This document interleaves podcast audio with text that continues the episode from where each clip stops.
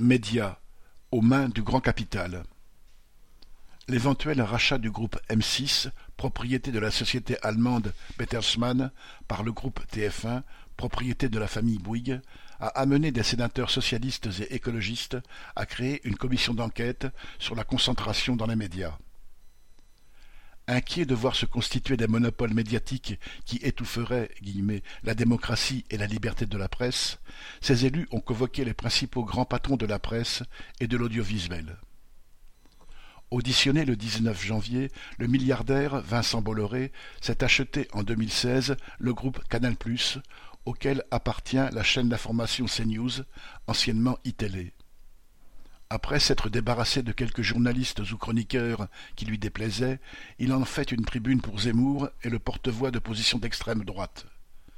En rachetant à la Gardère Europe 1, Paris Match, le journal du dimanche, dont il était déjà actionnaire, Bolloré va étendre son empire médiatique, auquel s'ajoutera peut-être le Figaro, actuellement détenu par la famille Dassault.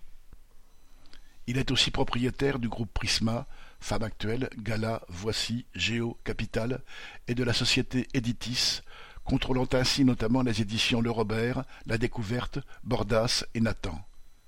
Mais les sénateurs ne verront probablement pas là un monopole. En effet, face à Bolloré se dresse une autre puissance, celle de Bernard Arnault, propriétaire du groupe LVMH.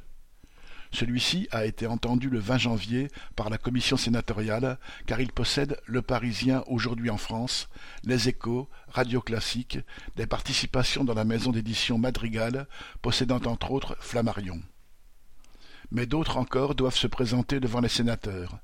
Xavier Niel, qui, en plus de Free, contrôle Le Monde, l'Obs, Nice Matin le patron de SFR, Patrick Drahi, qui a aussi la main sur Libération, L'Express, BFM TV et RMC. Les Arnaud, Bolloré, les Bouygues et autres Dassault que les sénateurs vont entendre n'ont pas à trembler. Après avoir été écoutés poliment, ils pourront continuer de jouer au Monopoly avec les médias et les maisons d'édition, acheter et vendre journaux et journalistes. Les grands médias sont dans les mains du grand capital, ce n'est pas nouveau, et cette commission n'y changera rien.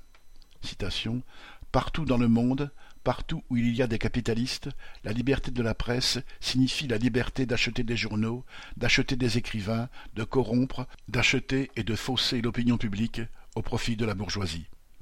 Cent ans après qu'elle a été écrite par Lénine, cette phrase n'a pas pris une ride. Maurice Savin